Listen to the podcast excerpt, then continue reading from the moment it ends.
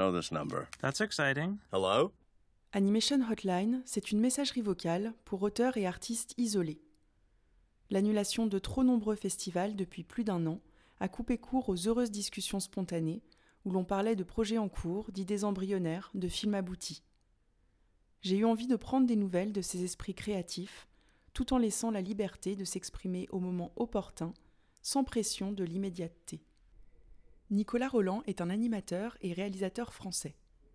Diplômé de l'école Émile Cole à Lyon, il poursuit ses études à l'école de la Poudrière et se forme à la réalisation de films d'animation.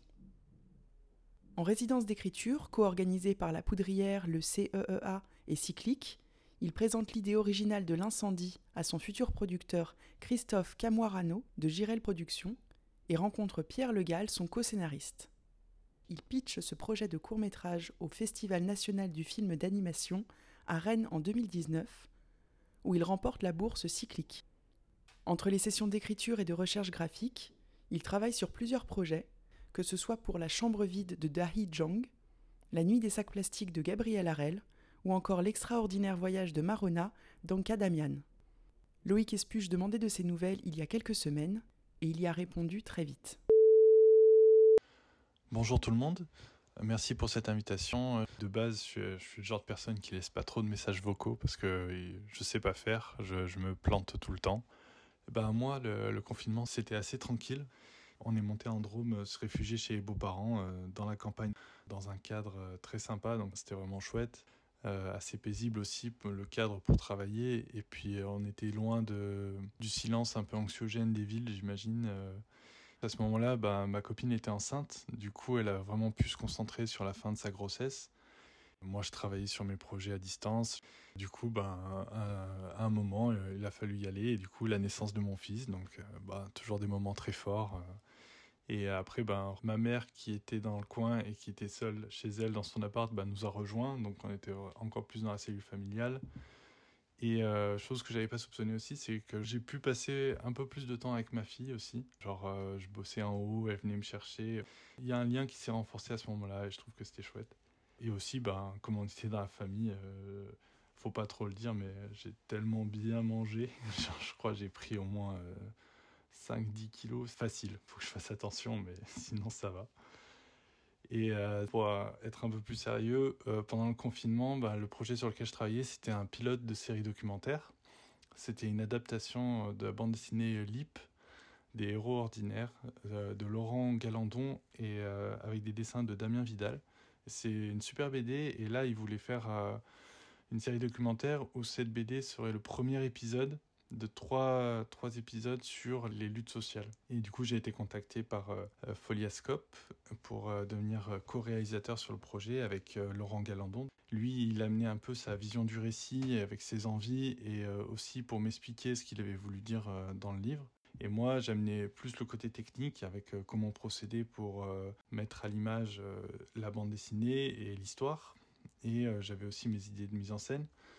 La, bande dessinée, ça parle de l'histoire de Solange. C'est une jeune ouvrière qui, à travers la lutte sociale euh, dans son usine où elle travaille, elle va découvrir de nouveaux principes et au final va questionner sa vie et à la fin elle va s'émanciper un peu de sa condition de, femme soumise. Euh, dans la BD, elle a un mari qui est assez violent et très réactionnaire qui est contre la grève et elle du coup elle va s'opposer à ça et au final ils vont se séparer et elle elle va entamer une nouvelle parenthèse de sa vie quoi. Donc euh, on était sur cette adaptation-là. Il y avait euh, dans le projet un peu des défis techniques parce qu'il y avait l'adaptation du dessin pour euh, l'animer, voir comment ça allait bouger. Et puis il y avait aussi l'idée de travailler avec des images d'archives INA, de travailler à comment les intégrer à l'image. Donc on a dû réfléchir à un moyen de comment amener cet autre film dans le film, l'archive du coup, donc comment passer de l'un à l'autre, euh, essayer de trouver plusieurs méthodes pour pas se répéter, parfois jouer avec les éléments du décor ou d'histoire. Donc euh, là on a fait un pilote, je pense que j'ai travaillé pendant deux mois. Et après euh, le confinement se relâchait un peu. Donc on a pu rentrer à Marseille et j'ai enfin pu commencer la pré-production du projet de court-métrage que je porte depuis quelques temps, qui s'appelle L'incendie. J'ai commencé la mise à l'image du scénario en faisant directement un animatique, où je travaillais mes cadrages euh, dans une scène 3D. on a demandé à quelqu'un de modéliser la ferme où se passe l'histoire en 3D et avec l'outil Gris Pencil dans Blender, j'ai pu commencer la mise en scène en fait. Alors c'était un rendu complètement dégueulasse, mais l'idée était là. Et petit à petit, j'ai en fait trouvé mes repères parce que le logiciel est quand même assez complet. Tu peux passer de la modélisation au dessin et même au montage. Donc je pouvais tester assez rapidement euh, en apportant des voix témoins, des sons un peu euh, trouvés sur internet. Et euh, j'ai eu un premier animatique que j'ai envoyé à mon producteur. Et là, mon producteur m'a présenté une monteuse qui s'appelle Noémie Love, qui est venue à mon bureau et elle a procédé à un pré-montage pour ensuite un peu écrémer tout ce que j'avais fait parce que j'avais envoyé une version de 17 minutes qui était largement hors budget.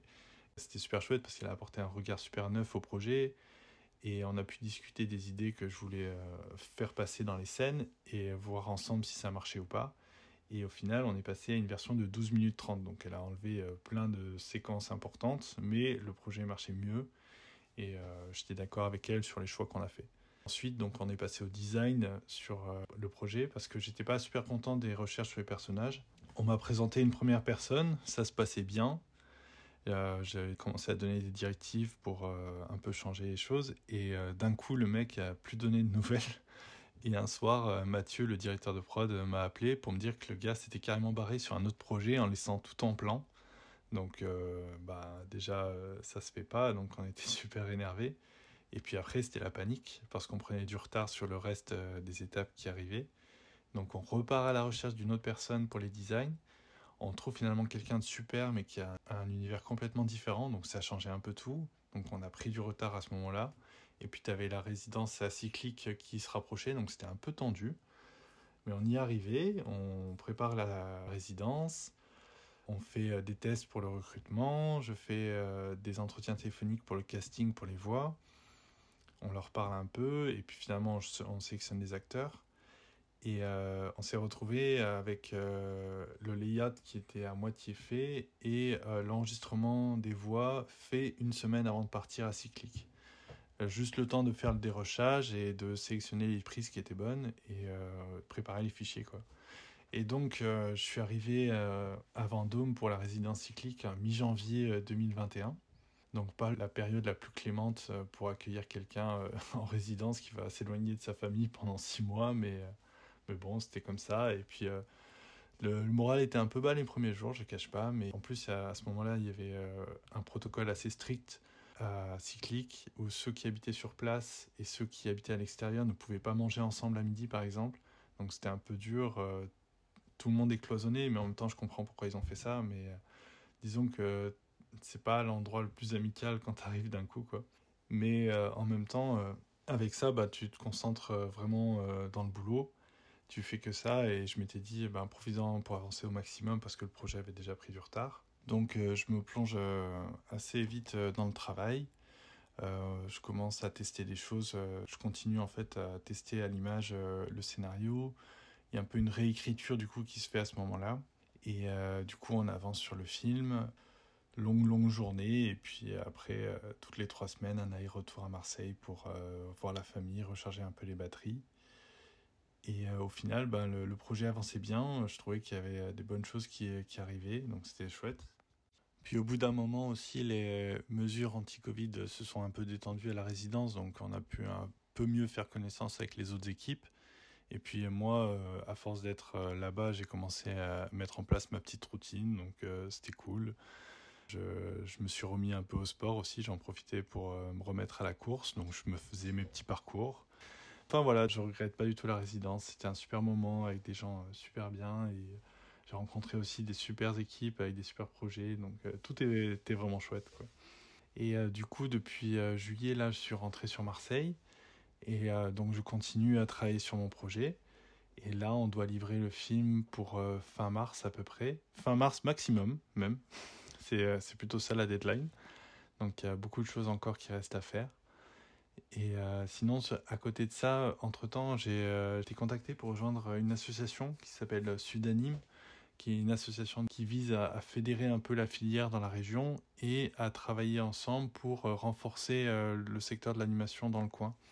Donc il y a beaucoup d'initiatives qui se mettent en place où on accompagne par exemple des festivals qui veulent venir ici et en même temps on renseigne sur des productions qui veulent euh, implanter soit leur studio, soit leur projet euh, dans le coin. Donc il y a beaucoup de choses qui se passent avec cette association qui fait un peu le lien entre les différentes institutions, la région, la métropole, la ville. Et euh, donc je suis, très content d'en faire partie.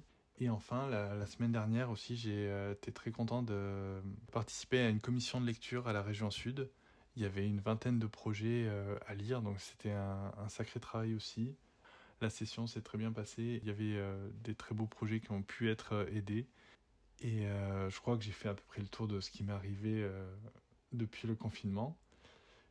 Et si je devais donner une personne dont j'aimerais avoir des nouvelles, il y a beaucoup de gens auxquels je pense, mais je pense plus particulièrement à Yon Boutin, que j'ai pas revu, je crois, depuis un verre vite fait à Bayonne. Voilà, merci et, à bientôt. Alors j'espère peut-être en vrai dans un vrai festival.